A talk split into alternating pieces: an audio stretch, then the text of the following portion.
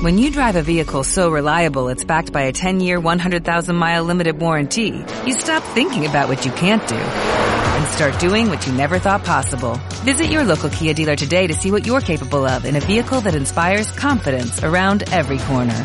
Kia, movement that inspires. Call 800-3334-KIA for details. Always drive safely. Limited inventory available. Warranties include 10-year 100,000-mile powertrain and 5-year 60,000-mile basic. Warranties are limited. See retailer for details. doctoresdeltiempo.com presenta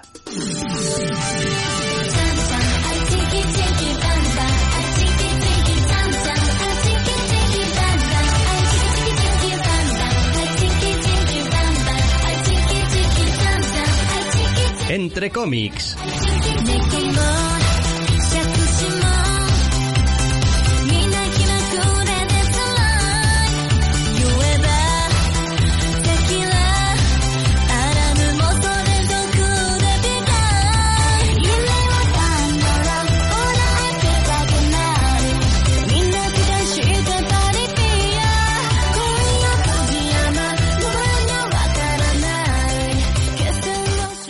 Bienvenidos, queridos oyentes, a una nueva edición de Entre Cómics. Mi nombre es Mikel Urquidi y me acompaña, como siempre, Alexander Díaz. Muy buenos días. Muy buenas. La semana pasada no hubo programa porque estuvimos en Barcelona y ya dimos cuenta del cómic Barcelona en un par de programillas que están disponibles desde hace días.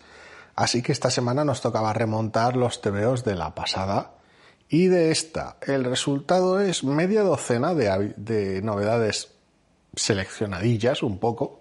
Ha habido alguna que se ha caído por el camino y otro tantos irresistibles porque pues no ha habido más. Sí, correcto, es lo que hay. De todas formas, hay bastante variedad. ¿eh? En los eh, números uno tenemos un poquito de todo, hasta antologías y todo, y el regreso, continuación de algunos, mm, no sé, clásicos o favoritos de tiempos pasados. Así que mejor entramos en harina ya, hablando primeramente de este TVO titulado Cold Iron, número uno, escrito por Andy Diggle, con dibujo de Nick Brockenshire y con colores de Triona Farrell. Es un TVO de Comixology. Pues sí, tenemos uno de esos Comixology Originals que en este caso se trata de un TVO de clásico, sobrenatural, contemporáneo. Tenemos una ambientación contemporánea, pero tenemos toda una inyección de asuntos féricos de por medio y nuestra protagonista que se ve pillada en el medio cuando pues ese otro mundo se le cae encima en medio de ninguna parte. Sí, pero lo cierto es que es un TVO que, hombre, a ver, leído su primer número, no me parece que vaya a ningún lugar sorprendente. Quiero decir, tiene un, un desarrollo muchísimo más que correcto, pero bueno, quiero decir, más o menos predecible, al menos en sus líneas eh, generales, pero se las arregla para tener su cierta personalidad entre nuestra protagonista, que es una, llamémosle, cantautora o, algo así, que, bueno, con unas ciertas dificultades para abrirse camino y deseos de poder hacerlo, y este entorno un tanto rural extraño. Pueblo en medio de ninguna parte, sí. Eh, que normalmente además no suele funcionar muy bien como, como entorno. Eh, creo que consigue, bueno, hacerse su huequito, como, oye, pues este es mi rollo, y transmitirlo bastante bien. Mm. La verdad es que está chulo. Eh, para mí el, interés se basa en, dos ramas principales.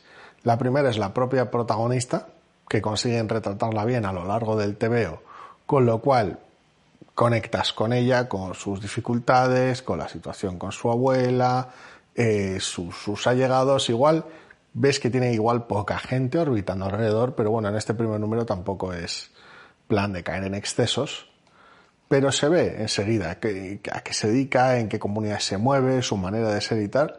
Y el otro atractivo principal para mí es el color. Tiene una secuencia nocturna que me encanta. Hmm.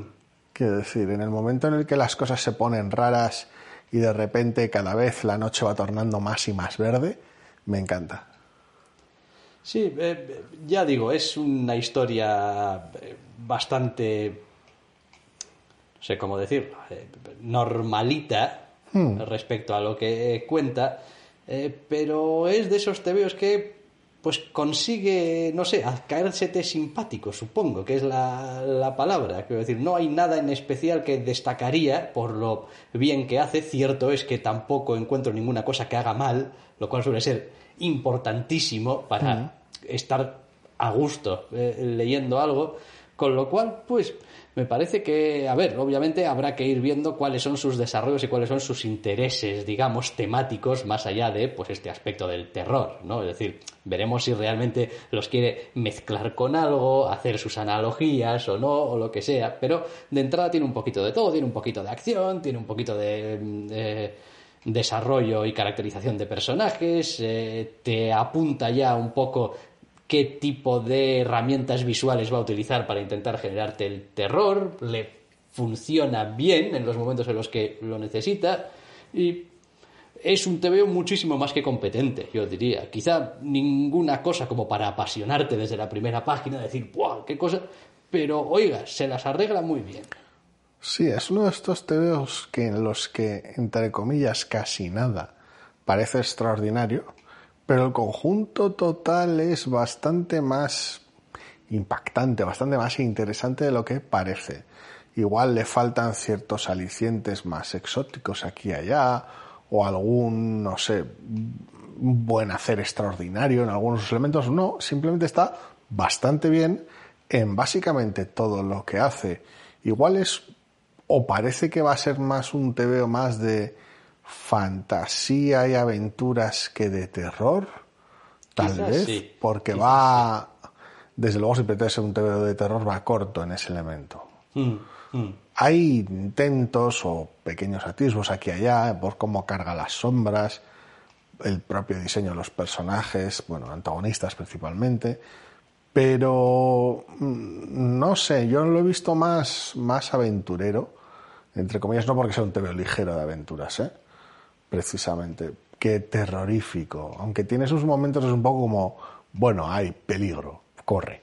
Y no mm. puedes hacer gran cosa, corre. Es como, no, no porque la situación sea terrorífica, o sea, per se como tal, a ver, lo es, evidentemente, porque le persigue alguna cosilla que otra, pero tiene esos momentos más de, bueno, pues no puedes hacer nada por ahora, así que mejor te quitas de en medio. Sí, también es un veo que corre el terrible peligro de caerse entre las grietas de las lecturas en general, al no destacar específicamente ni especialmente en nada, es un tebeo muy fácil que cuando salga un número 2 o un número 3 digas, Cold Iron, esto que... No me suena. No me suena, ¿no? esto leímos el número No sé si estaba leyendo. Exacto. No, lees el segundo, igual es tan bueno como este y está bien, pero es igual, es más difícil mantener un tercero, o lees el tercero y está igual de bien que los dos primeros, pero te quedas un poco por el camino a veces. Habrá que verlo, ¿eh? Igual luego el segundo número se saca un par de trucos de la manga y estamos mucho más entusiastas. Pero como tal, es un TVO correctísimo, como decías bien antes, con ese arrebato difícil de no cometer errores, que a veces es, es complicado, pero es eso, ¿eh? Más allá de, ah, pues la protagonista está bien retratada y, ¿eh? Aquí se hacen cosas interesantes con los colores, que queda muy llamativo, le aporta su propia textura. Tampoco es que nada de ello sea, sea lo suficientemente llamativo como para decir, sí, claro, por supuesto, un número dos, sí, sí, sí, muy malo tendría que hacer para que no hubiera un tercer número. Yo no lo sé, no lo sé, sinceramente. No, yo tampoco, yo tampoco. Y a veces es también muy injusto porque, pues es lo que decíamos, ¿eh? A veces te cruzas con tebeos que hacen algunas cosas manifiestamente peor, pero por algún aspecto en concreto te atrapan más y como que te quedan más en la memoria y a veces les das un poco más de cuerda. Yo voy a procurar leerme el segundo número porque me parece que el TVO con esta presentación se gana el derecho a que le prestes atención. De sobra, sí, sí, sí, sí, es un TVO correctísimo, pero a veces se pierde y con según qué géneros también a veces es por cómo te pille. Quiero decir, porque si fuera un TV así de correcto, pero igual de un género que no sueles leer a menudo o que no sueles tener acceso a menudo, dices tú, bueno, pues el TV igual no pasa de correcto, pero joder, hace mucho que no leo un TV de piratas. Sí. O del oeste, o de lo que sea, da igual. Pero, pues bueno, sobrenatural contemporáneo, pues quiero decir, tenemos varios ya en la lista. Sí, sí, la verdad es que sí. Cierto es también que es un saco muy grande, el de sobrenatural contemporáneo. Sí, sí, por etiquetarlo un poco así a lo loco. Sí, sí, como iremos viendo seguramente también con algún otro de los ejemplos que tendremos por la lista, eh, es como cabe casi de todo. Cabe casi de todo, sí, pero normalmente ese choque entre eh, es nuestro mundo, tal vez en algunos casos nuestro mundo hace algunas pocas décadas, y de repente, ¡bam!, sobrenatural en tu casa pues hombre, hay algún irresistible y alguna otra novedad que picotean y son adyacentes a este veo aquí y allá. No digo que tengan por qué ser mejores, ¿eh? Tal vez el irresistible sí, porque bueno, ya se ha ganado su sitio ahí. Pero es eso, al final es complicado cómo te pille el género, cómo te pille la propuesta y si estás más o menos saturado de ese género o te simpatiza más o menos. Mm, sí, sí, no, bien. Eh, un buen arranque, sin duda. Vaya, quiero decir, a ver, en, el vacío de la teoría, si a mí me diesen elegir, decir, vas a publicar tu, número uno de una colección, deseas mm, cometer un error mm, flagrante en algo o tener fallas, digamos, notables en algo, pero al mismo tiempo ser súper bueno en algo, o prefieres, ya sabes, mantener el nivel, pues casi siempre diría, bueno, mira, a mí manténme el nivel que ya me preocuparé después. No sabría decirte. de las cosas. Pues nada, pues este Cold Iron número uno, escrito por Andy Diggle, Nick Brokenshire, dibuja, Triona Farrell colorea para Comixology Originals eh, y de Comixology nos vamos a ir a Image, donde hemos leído esta semana 8 Billion Genies, número uno, escrito por Charles Soule y en el apartado artístico tenemos a Ryan Brown, dibujo y color. Sí, con una propuesta tan sencilla de resumir como complicada de desarrollar después. Un buen día, todas las personas de la Tierra reciben un genio que se les manifiesta delante y les concede un deseo. Un solo deseo, cualquier deseo, uno a cada persona del planeta. Sí. Ya está, esa es la propuesta. Es así de sencillo. Y pues yo cuando lo vi, cuando vi la propuesta dije, uff, no sé, pero al mismo tiempo oye, ¿esto qué? Y me ha gustado mucho este primer número. Eh, Tiene una premisa que me gusta mucho.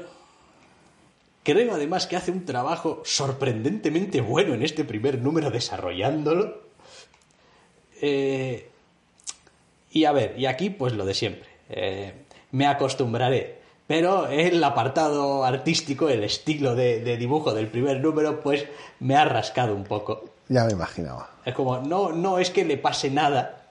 O sea, está bien, quiero decir, es como la, composición de página está bien, el, acting está, está bien, es simplemente que es un poco más sucio y feucho, quizá de lo estándar. El estilo artístico es, es peculiar, porque tienes, en general, un trazo bastante suelto, sucio, lleno de, lleno de rayas a tinta, a tinta dura, o sea, no hay, no hay umbral para los grises en lo que viene siendo, en lo que viene siendo la tinta. Muy, muy marcado, muy agresivo en algunas ocasiones. Y luego la, la paleta de colores va con las separaciones de color, haciendo los sombrados eh, también en línea dura, lo cual resulta bastante agresivo.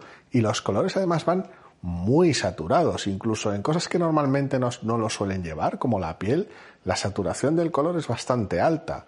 En algunos casos mitiga un poquito con la iluminación, porque la mayor parte de la acción se desarrolla en un, en un bar en semipenumbra, pero aún así carga bastante el color. La luminosidad podrá ser baja, pero carga muchísimo la saturación de color y es bastante peculiar el aspecto, sobre todo unido a las chifladuras que suceden después. A mí me ha funcionado porque le aporta una textura no, no, exactamente realista, pero sí ese diseño de personajes muy humanos con sus pequeñas fallas, sus puntos curiosos en el diseño. Pues este igual es, no es que sea delgado, es que es un poco demasiado delgado. O este no, no es que sea gordo, es un poco demasiado gordo. Tiene esos puntos un poquito feístas Sí, bueno, y tiene el efecto también, quiero decir, nos hemos mirado últimamente todos al espejo. Es como, porque, quiero decir, la gente perfecta, bella, pues te vas a encontrar uno cada 200 con suerte. Y esto, pues somos gente normal con nuestras cosas. Exacto, entonces tiene, tiene ese rollo que lo acerca y le funciona muy bien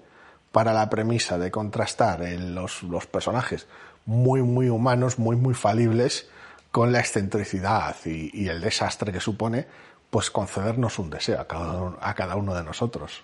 ¿Qué es lo que hace bien el TVO?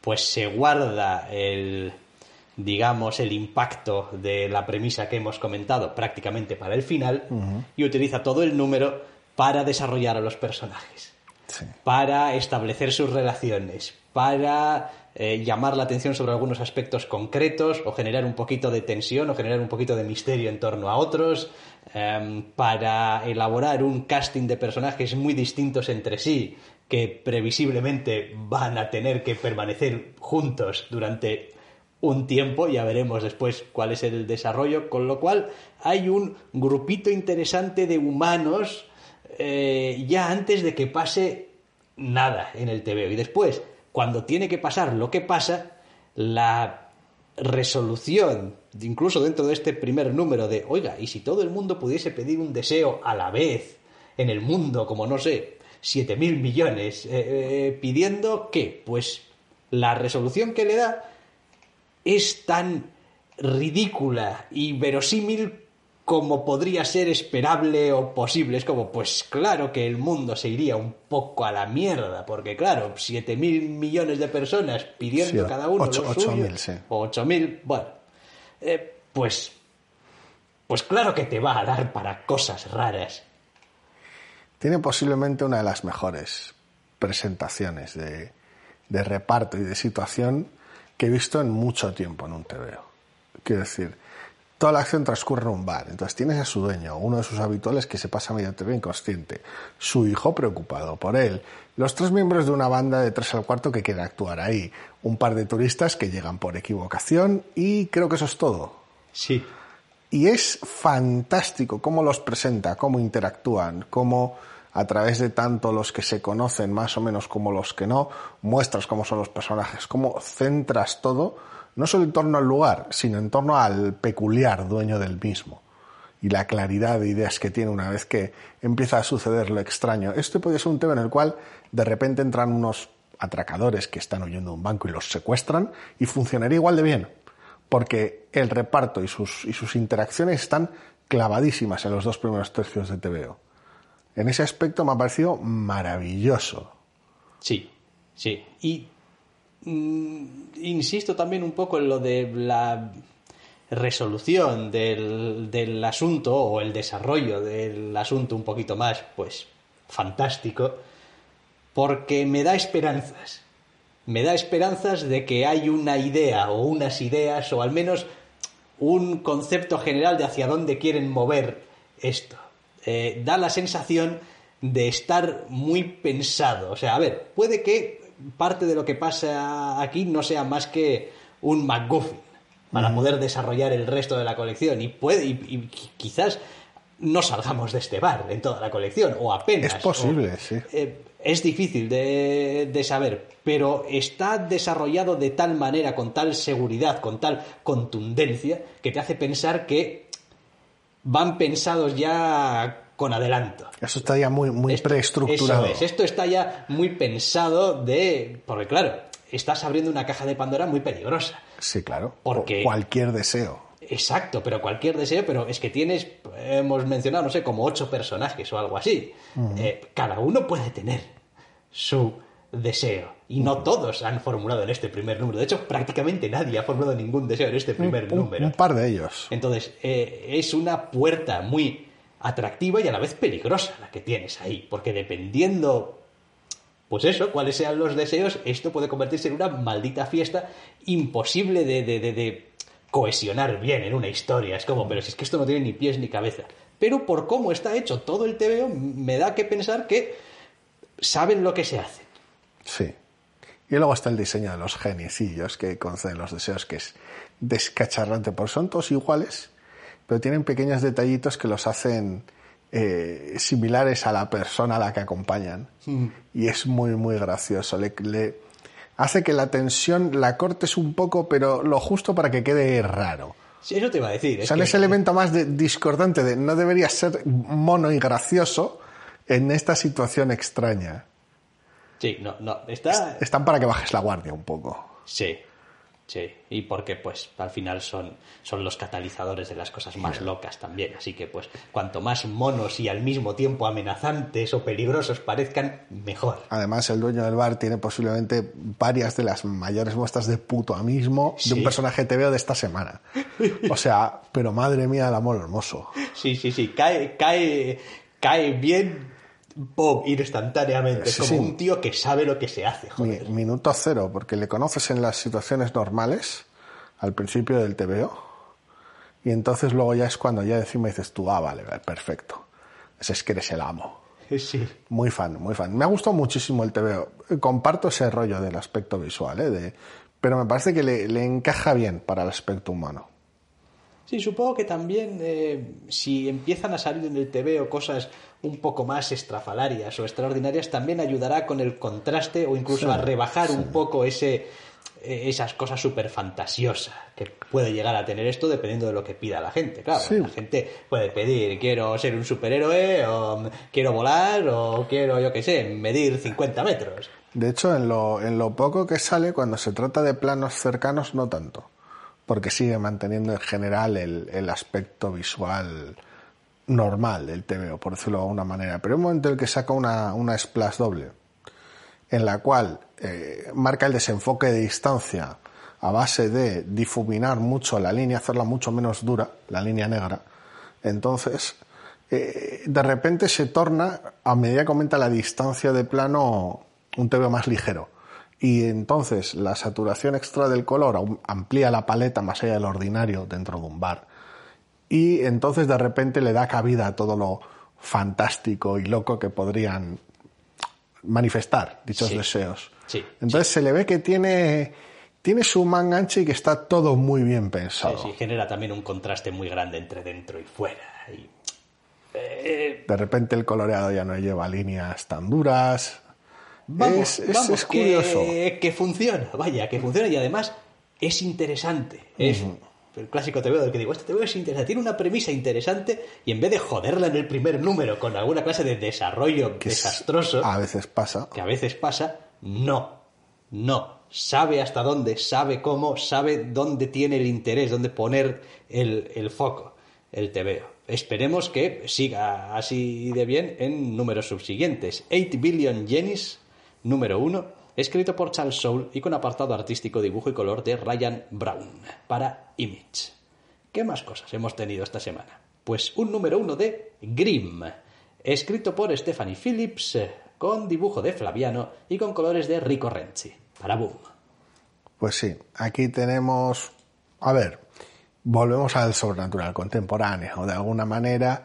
Aquí lo que hace el TV es rápidamente establecer un, oye, bueno, el más allá qué, el más allá de esta manera, cuando te mueres pasa esto, te acompañan al más allá estos, estos segadores como nuestra protagonista, pero hay un montón, trabajan más o menos de esta manera y nuestro coprotagonista o personaje secundario principal de este número al menos es este, muere de esta manera y si nos sirve de, de proxy para el lector para que vaya conociendo paso a paso cómo funciona este asunto.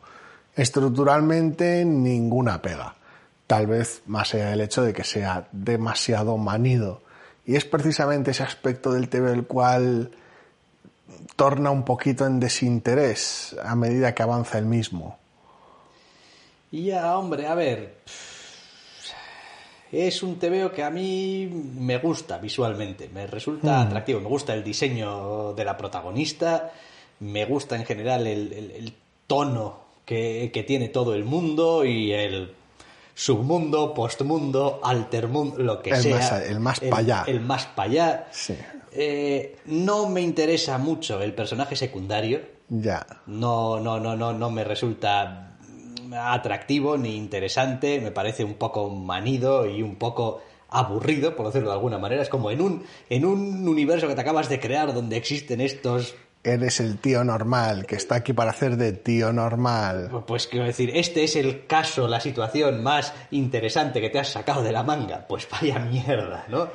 Eh, probablemente hay una razón, hay un porqué, pero este primer número no llega tan lejos. Bueno, a ver, también sirve, de, de hecho en el propio número igual sirve simplemente para establecer un, una suerte de, suel, de, de- de suelo firme, un mira, esto es la normalidad y en sus reacciones y en sus pareceres vemos lo que es normal en este tío aleatorio del montón y sirve para contrastar con todo lo extravagante de los, del aspecto sobrenatural del mismo.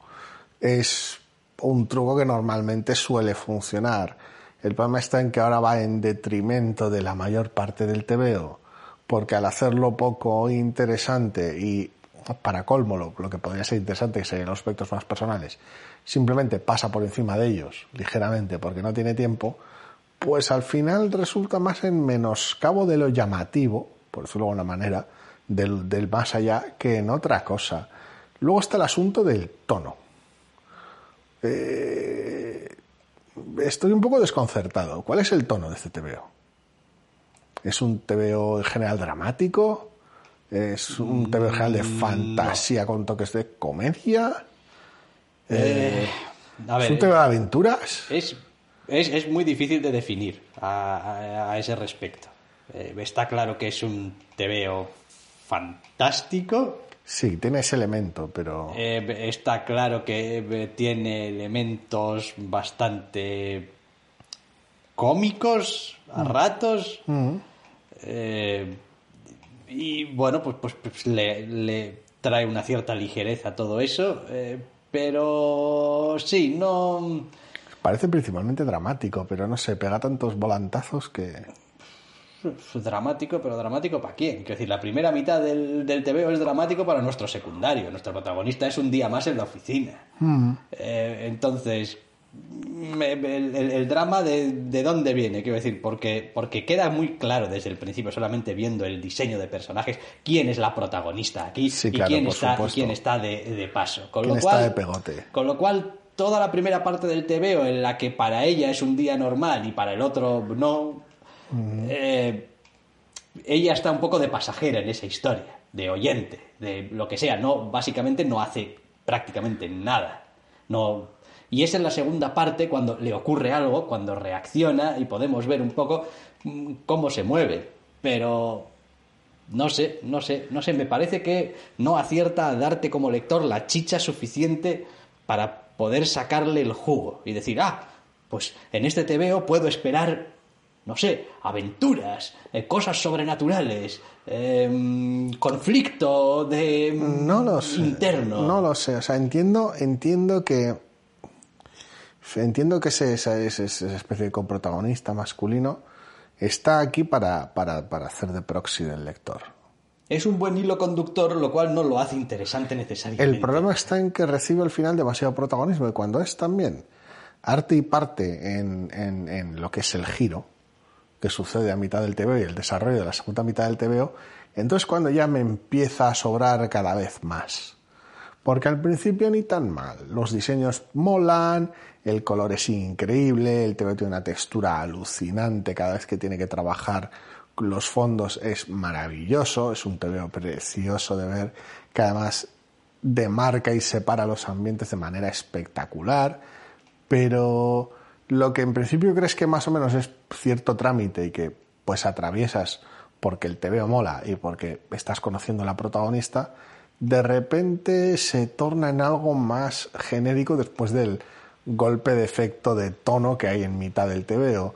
Es extraño, tal vez intenta hacer demasiadas cosas a la vez, aportándole personajes secundarios al personaje secundario, eh, me parece que es una, un problema de enfoque en general. Y que luego la trama, si va de lo que va, lo que viene siendo todo el cliffhanger final, es un poquito demasiado genérica. Sí, sí.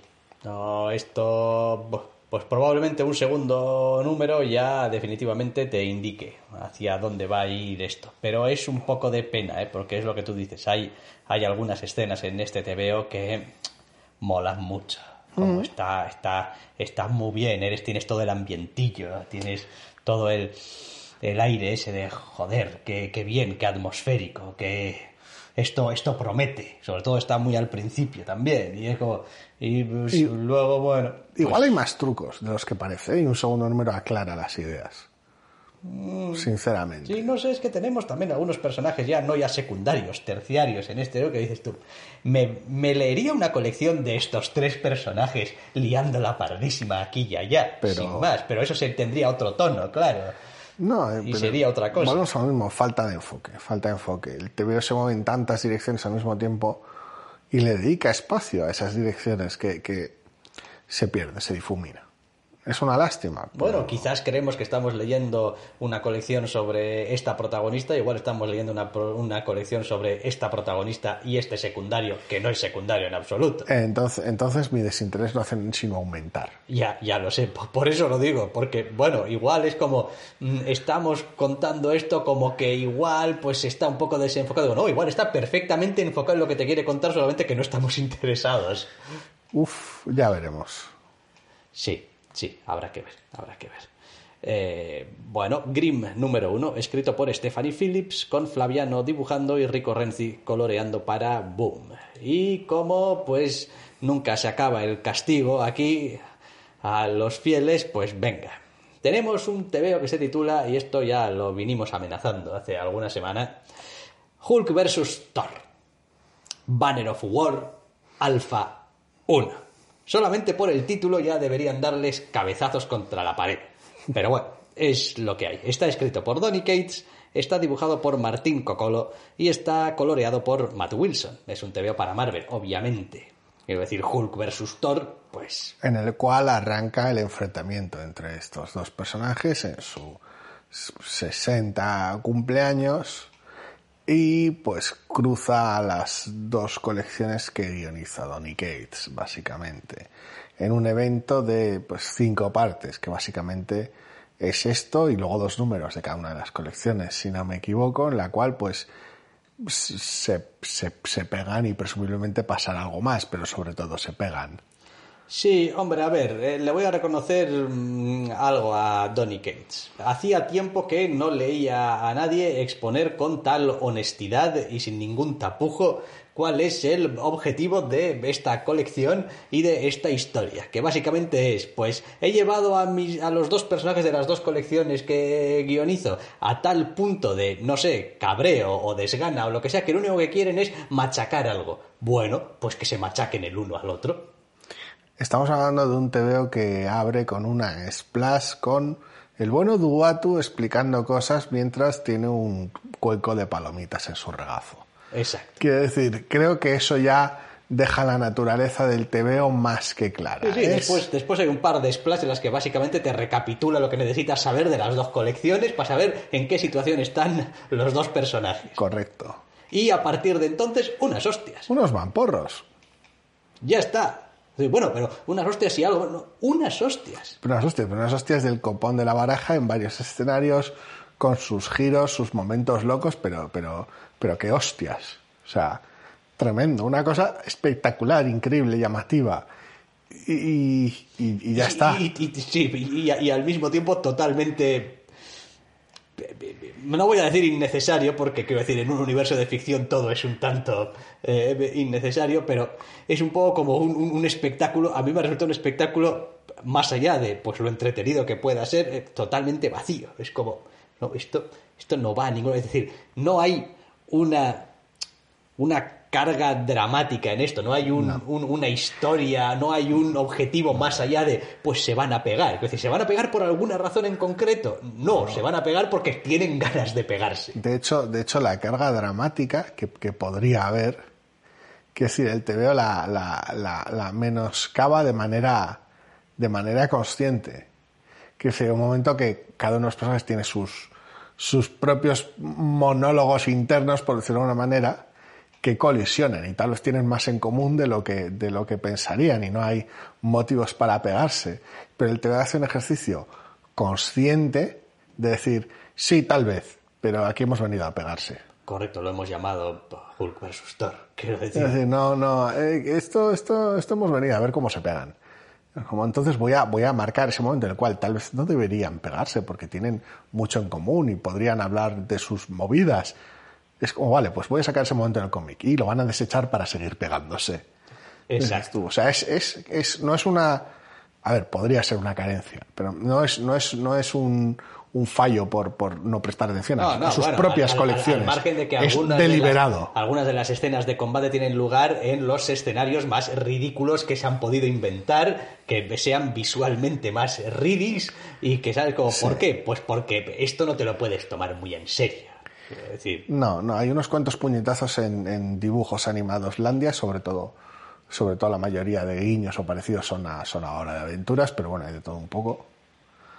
Eh, yo qué sé, no, no sé muy bien, si, ya no sabía muy bien lo que está pasando en Hulk, porque en Thor estaba relativamente claro, aunque su, su anual fuera un poquito, bueno, su anual, su último número fuera un poquito de aquella manera, en esta combinación ya directamente, o sea, sé claramente lo que está pasando, porque pues se están pegando mientras el mientras Uatu come palomitas, sí, sí. literalmente, pero, pero De hecho, deben de estar bastante ricas, por lo que dice. por lo que dices, sí, sí, quite, quite nice. Pero, pero, pero, ¿por qué? O sea, quiero decir, esto asumo que lo vas a apretar aún más y una vez que atraveses ya la máxima barrera del, del ridículo, lo vas a llevar a algún lado.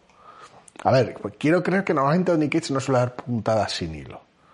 Y tiene giros interesantes la pelea hacia el final del, del TVO, pero, pero su planteamiento de esto es una pelea en la cual Uatu come palomitas es tan agresivo que me hace dudar de no, no si realmente es esto, no, no hay nada más, esto es lo que quiero y lo que tengo. No tengo ni idea. Me da, me da un poco de vértigo a estas alturas.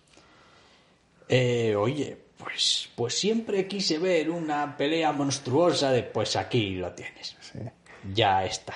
La duda es en lo que afecta a las colecciones. Yo leo ambas, o leía ambas, y pues, pues seré, seré blando y débil y posiblemente siga haciéndolo, habrá que verlo. Tú lees solo Thor. De hecho, la parte 2 es el número 25 de Thor. Sí. ¿Vas a seguir leyendo Thor? No me preguntes lo que voy a hacer porque no lo sé. Vale. Lo sabré cuando pues salgan los tebeos y... Como venga esa semana, etcétera. Exactamente. Eh, De entrada, eh, este es el tipo de colección, evento, cosa. Que te hace dejar de leer colecciones. sí. Exacto. Pero pues no, no va conmigo. Bueno, dejar de leer colecciones o al menos pasarme de pasar de estos dos números en cada colección y luego en todo caso pues ya volveré. Es posible, sí. Eh, porque pues no, no, no me parece que tiene alicientes para mí de entrada, más allá de como hemos dicho, Lo hice, pues- yo lo hice con Nightwing y aquello de Fear State. un espectáculo de, de, oye, que, pues, que está bien, que estamos hablando de TVOs de superhéroes, ¿eh? que gran parte de su atractivo radica en pues En que gente se que se pega. Eh, tampoco vamos a ir ahora de intelectuales. No, es que los TVOs de superhéroes, bueno, los TVOs de superhéroes tienen un Hay amplio hay de rango todo. de, de- de todo, pero Pero muchas veces se pegan. Exacto, y una parte indudablemente atractiva y una parte de su indudable éxito está en que, pues, unas hostias como pan. Y, y en este se pegan bastante bien. Sí, Sí. que es cierto que la carencia de un motivo sólido, de un antagonista odiable, por el cual pegarse, de un destino de la galaxia, de un lo que sea, gente a la que salvar por la que pegarse, es en menoscabo del interés. Pero bueno, Es lo que hay, de momento es lo que hay. Quizá después va evolucionando, como decías, a otras cosas, pero de momento es lo que hay. Hulk vs. Thor, Banner of War, Alpha 1. Escrito por Donny Cates, con Martin Coccolo dibujando, con Matt Wilson coloreando para Marvel. Y no nos salimos de Marvel porque todavía tenemos un TVO más. En este caso se trata de Moon Knight, Black, White and Blood, número 1 de 4. Varios autores, es una antología. Mm, Pues hombre, pues teniendo en cuenta que la serie ha acabado hace cuatro días, como quien dice, pues entra dentro de lo esperable, que Marvel te saque alguna de estas cosas. a ver, sí, ya tiene una colección como tal, El Caballero Luna, ahora mismo funcionando y bastante bien. Aquí tenemos una antología con tres historias, con tres equipos distintos, trabajando en blanco, negro y rojo. Exacto. tal y como apunta el indica. título. Y pues como pasa como siempre con las antologías, pues hay variedad de pareceres, porque está la interesante pero confusa, la muy básica pero graciosa y la que me ha dado bastante por saco. Eh, sí, me entiendo que la primera es la que te ha dado bastante por saco. No, no, no, no, no, la última es la que me ha dado La bastante última por te ha saco. dado por Y saco. mira que tengo una tolerancia alta según qué cosas, pero Ah, bueno, sí. Cuando hay claro. motivo. Normal, normal que te haya dado a es, pero eso es porque no, porque no la has leído bien. La has leído al revés. Ah, no, bien, sí. Venga, vamos, vamos a ir explicando. A ver, la primera de las historias está escrita por Jonathan Hickman y está dibujada por Chris Bacall. Eh, Chris, no sé qué pasa en algunas de tus viñetas. Te juro que lo he intentado. Que las he mirado, las he remirado, les he metido zoom. O sea, no he entendido qué diablos estaba pasando. Y Hickman, te has pasado de listo, chico. Quiero decir, esto tampoco. No lo sé. A ver, hay, hay algo en esta energía rara de, de- el universo se ha ido a la mierda, el espacio no es más que oscuridad y tenemos aquí a un caballero luna y tal por el universo con movidas súper siniestras y, y bacalo al dibujo que me mola. Es ese rollo, me ha recordado mucho a, a mangas de, de- ¿cómo se llama? El autor de Blame, de Tsutomu que hizo- hizo en su momento un TVO de Lobezno, igual te suena. Mucha reíta, muy sucio, muy post-apocalipsis, muy, muy gente en, en entornos urbanos llenos de cables y columnas y movidas. Ya. Pues Ya te enseñaré luego algún dibujo para que veas a lo que me refiero. Tiene este rollo súper de exceso de diseño en los entornos. Es todo sucio y marrano y confuso y está bien, porque normalmente además suele operar con una escala muy loca. Eh, aquí Bacalo, el problema es el que mencionas. El momento en el que entra la acción está demasiado suelto. Y hay momentos en los cuales, pues, quiero decir, unas onomatopeyas de chomp te, te salvan y sabes entonces lo que está sucediendo. Porque hay viñetas que rozan lo ilegible. Yo, con todos los respetos, esto no lo entiendo. O sea, no no entiendo cómo, o sea, se puede llegar a tal nivel de, a estas alturas, abstracción, eh, estando en un TVO de superhéroes. Bueno, a ver, las antologías normalmente siempre suelen ser terreno donde jugar. Y, joder, Pero ya viste las de Batman, por ejemplo, sí, y tal. pero esto, pero, pero, pero no, no, no, no puede ser. No, no, a no ver, a mí no me parece que esté bien. No podemos llegar, no podemos llegar a esto. Quiero decir, si todo el TVO fuese así, pues me callaría y diría, oye, mira, es que todo el TVO es así, es consistente, eh, pues puede que el problema sea mío leyéndolo, o que no me guste, o que no me encuentre cómodo, o lo que sea. Cuando el problema lo tengo con media docena de viñetas, eh, la mayoría en secciones de acción, empiezo a pensar que el problema ya no es tanto mío como del dibujante. Digo, mm, pues no sé, igual es que hay una parte muy específica de este TVO que por lo que sea se te ha cruzado, has creído igual que podías hacer algo que pues luego en páginas no ha funcionado. Para mi gusto se ha excedido. Porque la, la- sección de la pelea, que es donde ocurre el caos, relativamente funciona, con sus cosas y sus salvedades. Porque tiene algunos detalles de profundidad un poquito raros, ¿vale? Pero en el momento en el que entran los monstruos terribles, por decirlo de alguna manera, quiero decir, a mí me ha servido el, el chomp de guía antes de pasar de página. Es decir, ah, vale, ha sucedido esto, ch- chomp, o sea, que se ha- son monstruos grandes y se han comido a nuestros protagonistas, muy bien.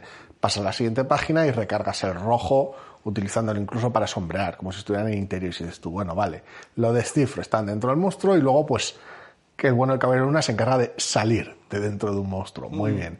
Lo descifras casi a posteriori.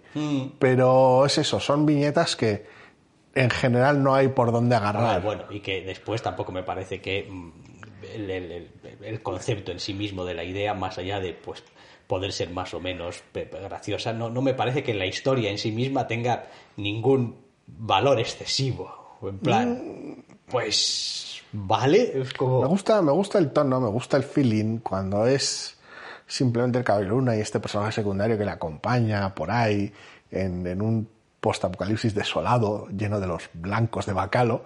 Me gusta, pero ya te digo, Bacalo no, como ya hemos mencionado, no resuelve la acción todo el rato y pues en una historia tan corta Hickman es capaz de hacer lo que es capaz de hacer. Tampoco... Ya, es lo que hay. ¿Qué más hemos tenido? Pues otra historia de... Pa, pa, pa, que tengo por aquí apuntado. Murewa Yodele y Dotuna Kande. un team up con Spider-Man, básicamente. Sí. En el cual pues te puedes hacer unas risas porque pues tienes a Spider-Man combinado con la normalmente el aspecto más intenso del Caballero Luna, pues da juego. Es una historia un poquito genérica, es divertida, pero hasta ahí. Sí, bueno, está, está bien porque, bueno, pues visualmente es completamente una cosa distinta de lo que acababas de leer. Es como pasas la página y de repente es todo limpio y definido y separado. Y es como, oh Dios mío, es como, es como si hubieses estado atravesando una jungla en la que no puedes ver 30 centímetros. En la que Bacalo te confunde. ¿eh? Exactamente, y de repente pasas la página y está todo limpio, definido. O sea, no hay, no hay una. Todo, todo es la escala de grises que quieras. Sí, sí, no hay un- una, una raya tampoco fuera, fuera de su sitio, no hay un. Nada, es. es- quiero decir, Es totalmente a- opuesto Sí, a, hablando. a- a ratos incluso puede resultar hasta excesivo de lo limpio que es. Lo, no lo. Pero bueno, eh, la historia está bien, sin más, no tiene mayor. Unos chistes, tal. Sí, sí, se nutre del contraste entre los personajes y tira para adelante. Es una aventura corta que está bien. Añades un requete chiste final y ya está. Mm. Y luego está la última, la que prometía, pero Sí. alguien se pasó de listo. ¿Por qué? Pues porque dices, tengo a Mark Guggenheim, bueno, y a Jorge Fornés. Oh, Jorge Fornés. Jorge Fornés. Caballero Luna, Jorge Fornés. Sí, esto, esto, va a sí. funcionar. Y luego la historia está contada atrás adelante. Sí, correcto. Lo... ¿Cómo decirlo? Lo decepcionante de la historia es que no es una historia que eh, saque algo de ser contada del revés. Correcto. Eh, sino que simplemente está contada del revés. Es decir, puedes leerte el tebeo al revés, empezar por la última viñeta e ir eh, subiendo, teniendo en cuenta, cu- teniendo cuidado también de que los bocadillos van a estar en distintos sitios porque están favoreciendo la lectura en el orden en el que viene. Y lo que vas a tener es una historia del montonazo Muy, bien, muy bien llevado del por Fornés. Correcto. Ajá. Te digo, hombre, pues no sé, o sea, quiero decir, a ver, yo entiendo Mark Guggenheim, si hubiese pergeñado yo también esta historia, pues hubiese pensado, hostias, igual tengo que darle una vuelta para que no parezca la cosa más simplona del mundo.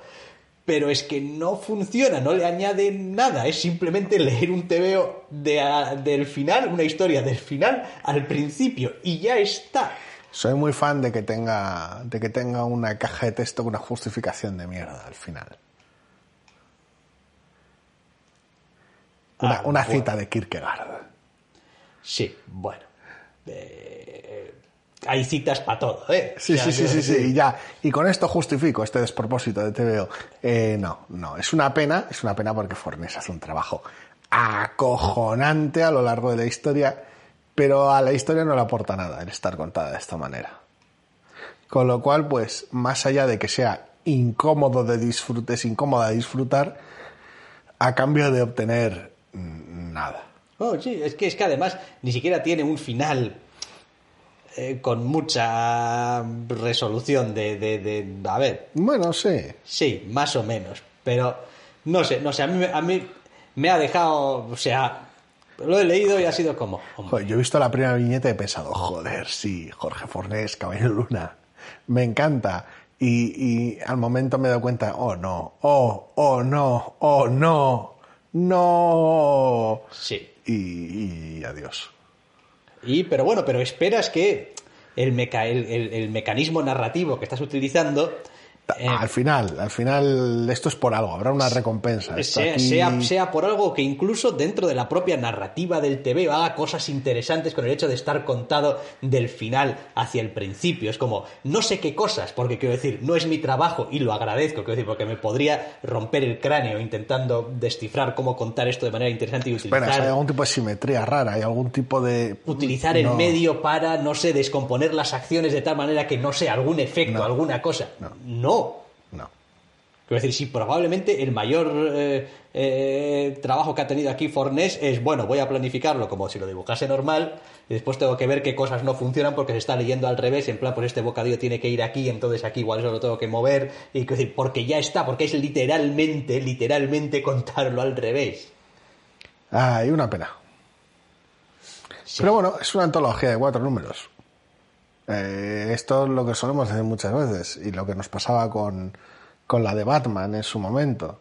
Esto, pues bueno, el siguiente número esperas y vuelves a jugarte otra, otras tres partidas. Exactamente. A, ver, qué sale. a ver qué tal. Eh, a ver qué sale, a ver quiénes son los autores y, oye, eh, pruebe suerte la próxima vez. Sí. Eh, Moon Knight, Black, White and Blood, número uno de cuatro, con, como hemos dicho, varios autores. Em, y vamos a ir ya con el último de los tebeos, digamos, de nueva jornada que tenemos para comentar, que en el fondo es una especie de continuación o sin especie de un viejo conocido, Tales from Harrow County, Lost Ones, número uno, escrito por Kalem Van, dibujado y coloreado, apartado artístico completo por lo tanto, de Emily Schnall. Es un TVO de Dark Horse, claro. Sí, tenemos aquí lo que sería el tercer, bueno, el cuarto volumen en realidad, de la obra creada por Calen Mann y el bueno de este Tyler Crook, Sí. y que pues la tercera de las miniseries. Que aquí, por cierto, hace de... ¿qué? rotulista. De rotulista. Que... Sí, creo que en algunos anteriores también, ¿eh? Aquí tenemos, ya lo hablamos en su momento, esta es la tercera de las miniseries que sale, tenemos a la artista de la inmediatamente anterior, de la que tuvimos en Fair Folk. Vale. Fairfall, ¿qué era? La anterior, La sí. anterior, sí. Vale, y la anterior era la de... No sé La qué. del coro de los muertos, Eso creo que era, algo así, ¿no? sí. Vale. Eh, en cualquier caso, aquí quizás eh, sí que es de todas las que hemos leído hasta ahora la que más conecta con la colección madre, con Harrow County. De manera inesperada, sí. Sí. Eh, y he de reconocer que no me ha... ah, No me gusta demasiado la idea, teniendo en cuenta que no llegué a terminar de leer Harrow County. Es una sensación rara. Quiero decir, es. Por un lado, cuando vi que salía un número, dije, ah, ah, volvemos a tener otra pequeña aventura a Harrow County. Qué ganas de conectar con las protagonistas de estas pequeñas miniseries. Con lo cual, sí que no puedo negar cierta pequeña decepción. Pero al mismo tiempo, el cambio de protagonista y el cambio dramático de setting, porque abandonamos Harrow County, ahora estamos en la gran ciudad, de repente como que lo dota de su propio interés y luego por los desarrollos que tiene a lo largo del TVO, de la intriga que hay, los personajes nuevos que presenta y qué es lo que tramarán, seguramente nada bueno, eh, de repente le hace ganar en interés. O sea, es un poco una excepción porque no es lo que quería o lo que creía que iba a obtener, pero claro, es algo totalmente distinto que posiblemente esté muy bien y de hecho a lo largo del TVO está muy bien. Entonces es, es extraño. Como... No he dejado de tener la sensación, conforme iba avanzando el TVO, de si no está intentando juntar dos colecciones suyas. ¿No te acuerdas aquella colección de los de unas familia, una familia con un padre en una especie de pues mansión y tal que tenían como habilidades chungas o... Prenderle fuego a las cosas, creo Sí, que era además. sí, ¿no? exacto y tal. ¿eh? No me acuerdo cómo se llamaba. ¿Ha habido algo en la presentación de ciertas escenas y personajes en este TVO que me ha recordado a aquello? Que puede ser simplemente porque pues también era un TVO de Calen Van y, Y- estaba dibujado y- además por Tyler Crook, creo, aquello. No en recuerdo. concreto. Y el hombre tiene sus vicios. Y el hombre tiene sus vicios y ya está. O si realmente va a haber un poco aquí de jugueteo con las cosas. Porque esta estructura de familia, mansión, tal, que se. No lo sé, aquí, te diría espero que no. ya, ya, yo también, pero me ha dado ese. Uy, uy. No recuerdo, leí número y medio, como mucho, Ya. pero Estaba cuanto intentando más recordar lo... cómo se llamaba aquello. Luego, luego lo busco, no importa, no, no, no te molestes ahora durante el programa. Cuanto más lo miro, más pienso que igual sí. Y ah, me está rascando un poco. Ya veremos. Eh, lo demás, pues, hombre, a ver. eh, a estas alturas, Calenban tiene más que cogido cuál es el tono de Harrow County. eh, y es un tono que nos gusta. Y normalmente está teniendo unos desarrollos que están funcionando. Cortitos, concretos y tal. Eh, traer alguna vieja conocida aquí puede ser un aliciente o no, mm, dependiendo, pero no hay en principio ninguna razón para que esto no funcione y esté bien y, y nos guste. Está guay. Además, el traslado a la gran ciudad de repente le da un giro que no. Que no había tenido hasta Eso ahora. es. Sí, no, bien. Y pues eso, si vuelven a ser otra vez cuatro o cinco numeritos, Seguramente. una cosa así, que es, probablemente es lo que sea, pues, pues seguirá funcionando muy contenido y será muy agradable. Sí, ¿eh? porque este es todo presentación, vaya. Sí. Sí. Bueno, bien, pues eh, Tales from Harrow County, es que es más Harrow County. Sí. Lost Ones número uno, escrito por Karen Van eh, con dibujo y color de Emily Schnall para Dark Horse. Y con esto terminamos lo que es este repaso a los números uno y lo que vamos a hacer ahora es repasar la media docenita de Irresistibles.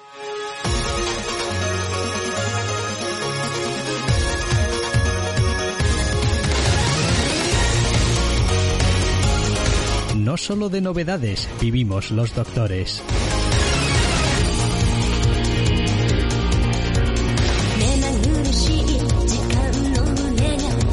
También leemos otras colecciones.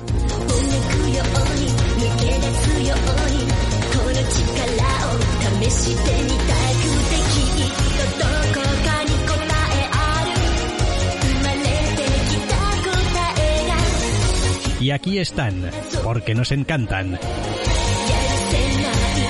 Los irresistibles de la semana.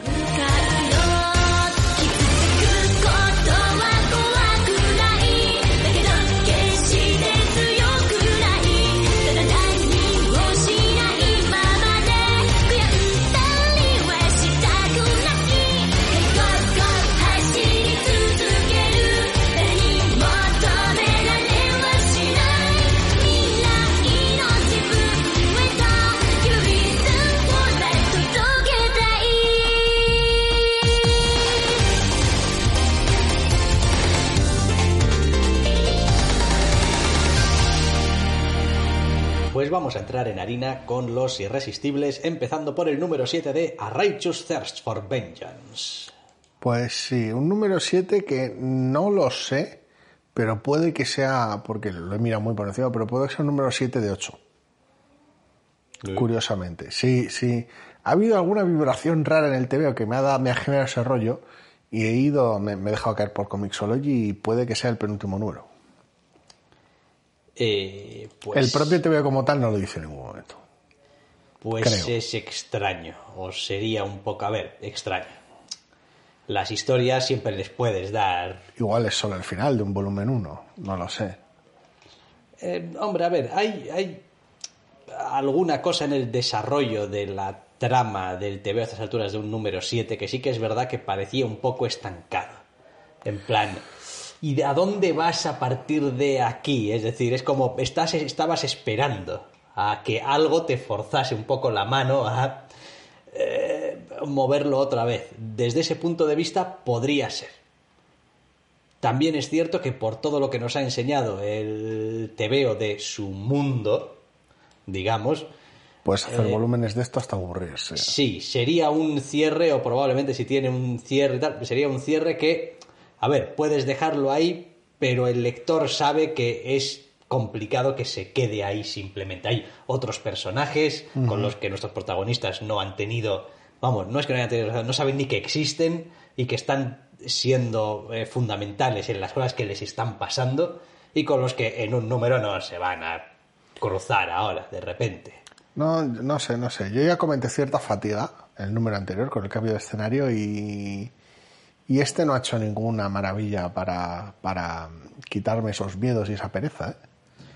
Hombre, eh, ya dijimos que a partir del momento en el que el TVO empezaba a explicitar ciertas cosas y a concretar ciertas cosas, se perdía el aura de misterio, digamos, que tenía al principio y también eh, esa cierta eh, pausa o ese, ese, ese cierto ritmo que tenía al principio de ir más enseñando las cosas Y que... el- en el momento en el que has metido un time skip, te has cargado el, el ritmo por completo.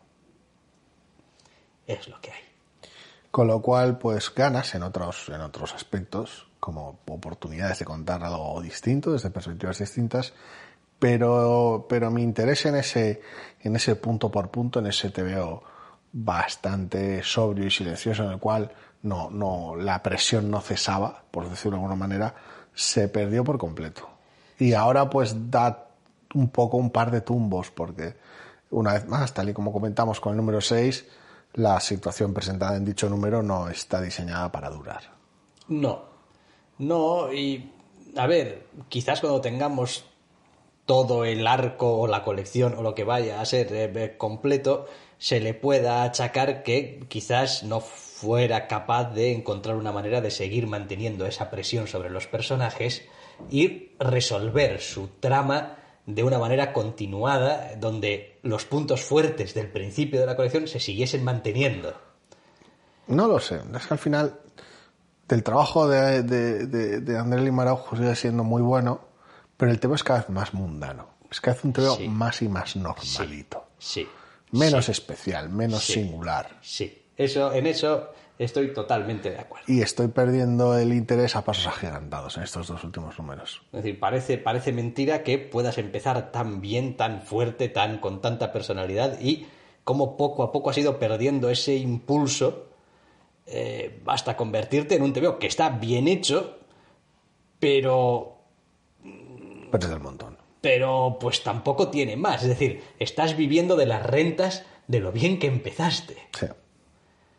Eh, bueno, eh, puede que el número 8 sea o no el final, pero es posible que sí sea el final para, para, para, para mí.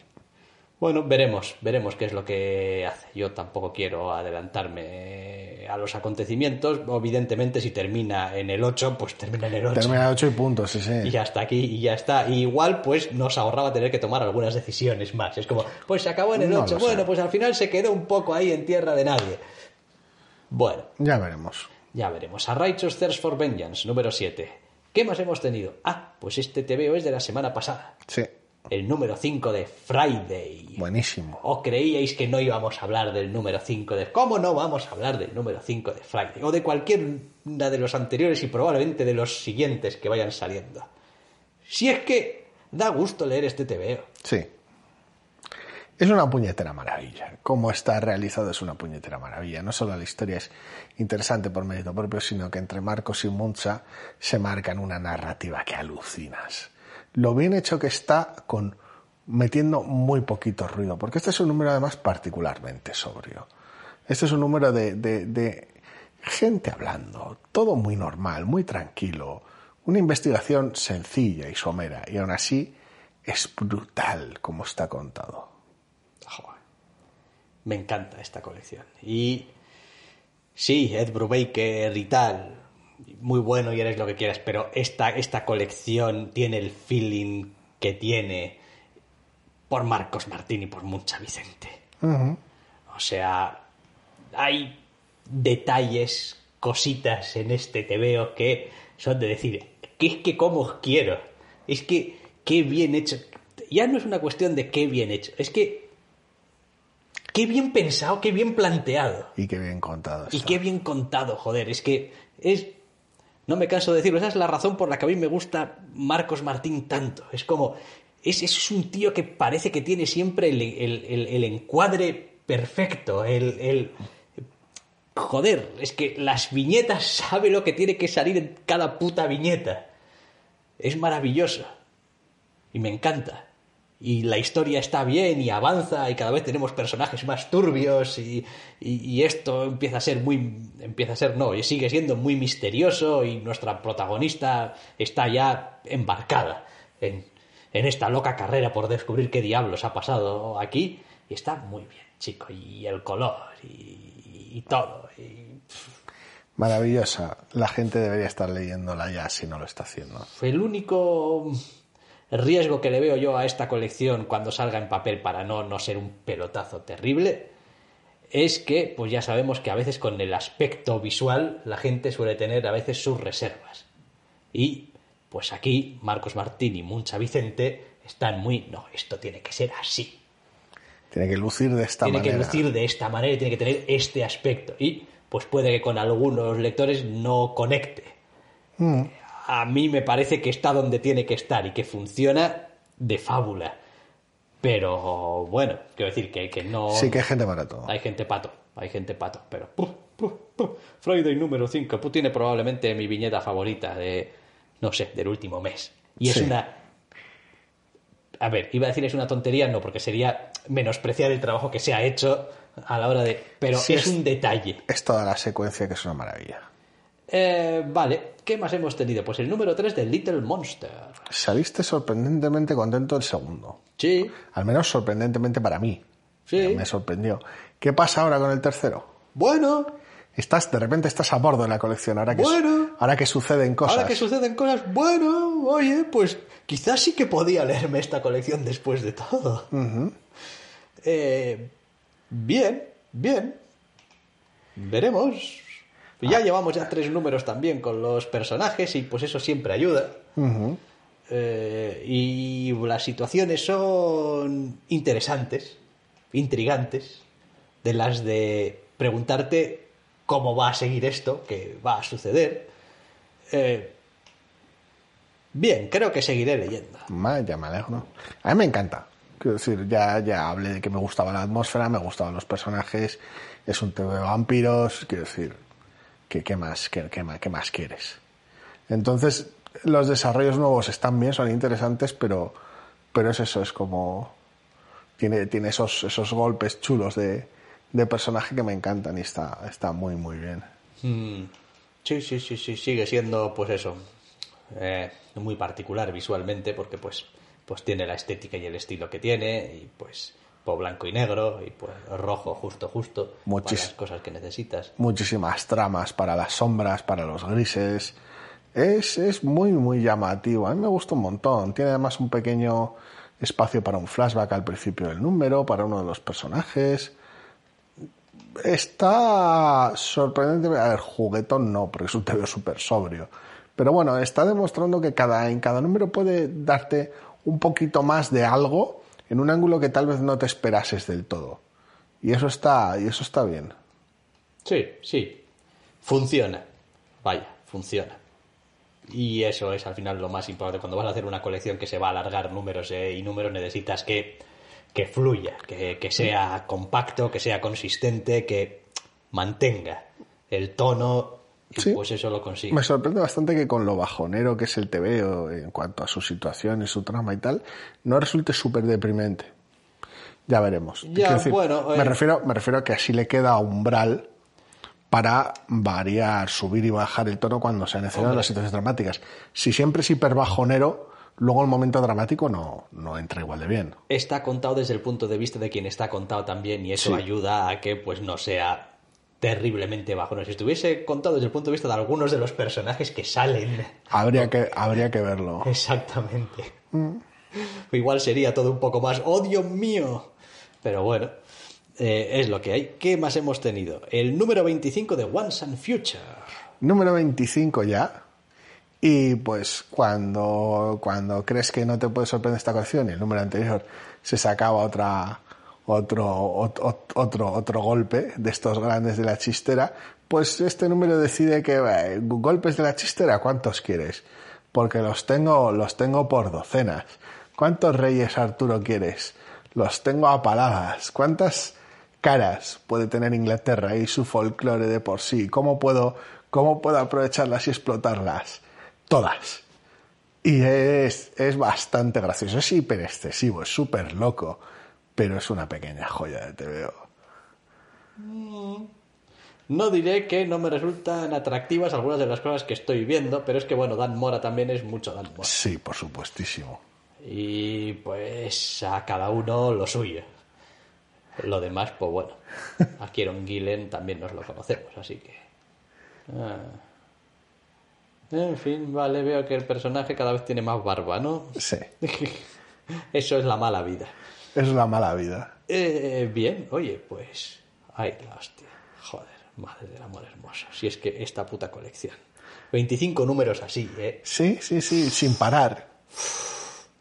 Qué cansancio. Ni cesa, la cabrona ni cesa ni desiste. Qué cansancio. Pero bueno, oye, si le gusta a sus lectores, y está claro que parece que sí, Sí.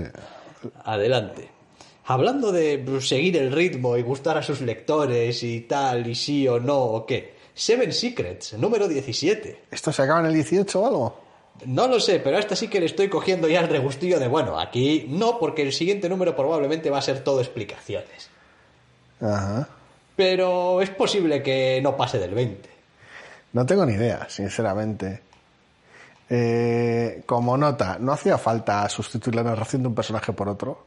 Por favor, Tom Taylor, ¿qué haces? No, pero bueno, pero si nos vas a meter narración, oye, pues yo te compro, ¿eh? Lo de, bueno, esta vez desde el punto de vista de este personaje, vale, al menos algo distinto. Ajá. Pero sí, sí, sí. Supongo que si, si uno no puede entender la serie de televisión de Arrow sin sus flashbacks, uno no puede entender este TVO sin sus, sus cajas de texto y su- de- con la narración. Por lo demás, pues la escalada de violencia desde hace unos números está siendo brutal, con lo cual, pues el TVO se mueve en consonancia. Sí. No, muy bien.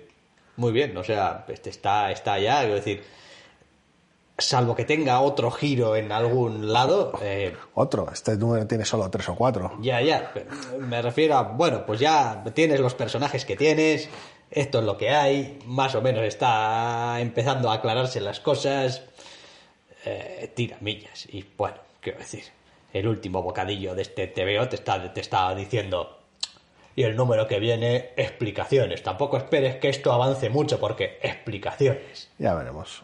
Ya veremos. Y lo veremos, sí, porque oye, funciona muy bien. Número 17, Seven Secrets. Y el último número de la lista de los irresistibles es Superman, Son of Kal-El, número 11. Ah, Tom Taylor, bien Tom Taylor, perfecto, qué maravilla de número. Qué maravilla de número. Buenísimo. Pero buenísimo.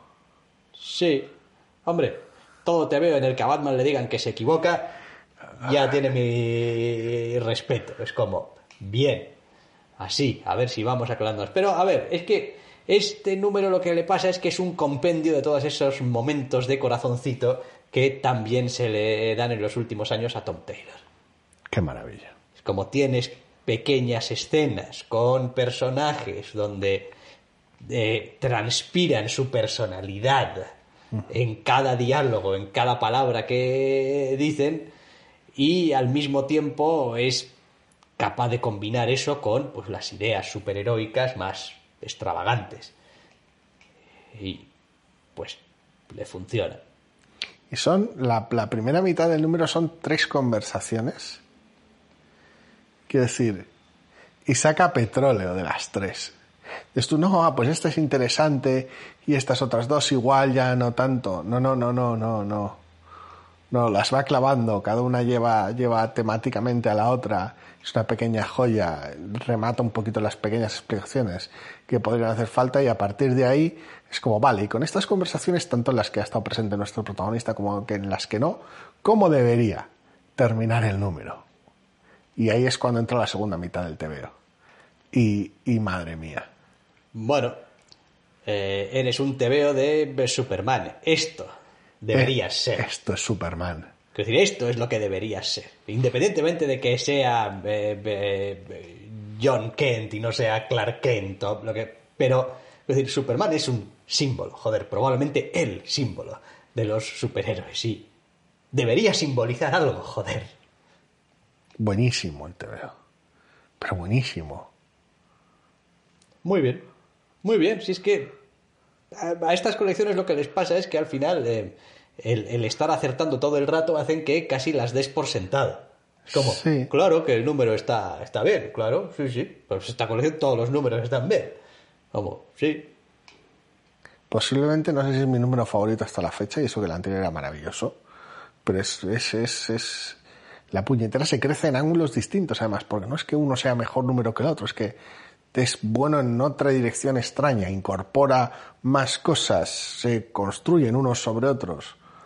Una maravilla. Sí, hay una cosa que está haciendo bastante bien también esta colección y es que, a ver, está dándonos un Superman que, quiero decir, puede estar en peligro, puede cometer errores, puede estar en situaciones que no pueda manejar del todo, eh, puede tener algunas dudas respecto a algunas cosas, pero en lo importante y sobre todo a la hora de la verdad, Es Superman. es Superman y sabe lo que debe hacerse y proyecta esa seguridad hacia pues, los demás personajes y hacia el lector, que al final es de lo que se trata. Pues cierras este TVO diciendo, Sí, joder, Superman. Sí. Así, así, así, así. Quisiera ser yo también, joder, como Superman. Sí, joder, Superman es, Es- un poquito la sensación que, Sí. que, te, que te embarga cada vez Pero- que lees uno de estos números. Pero es lo que, a lo que uno debería aspirar cuando escribe y dibuja Superman, a que el lector cierre el dedo y diga, sí, joder, Superman. Sí, correcto. Pues, Mara- maravilloso. pues sí, joder, Superman. Y con esto llegamos al último TVO de la lista, con lo cual llegamos también al final del programa. Y pues aquí ya sabéis, si es que esto es como repetirse eh, una y otra vez. Si todo va bien, podréis volver a escucharnos la semana que viene. Hasta la semana que viene. When you drive a vehicle so reliable it's backed by a 10-year, 100,000-mile limited warranty, you stop thinking about what you can't do and start doing what you never thought possible. Visit your local Kia dealer today to see what you're capable of in a vehicle that inspires confidence around every corner.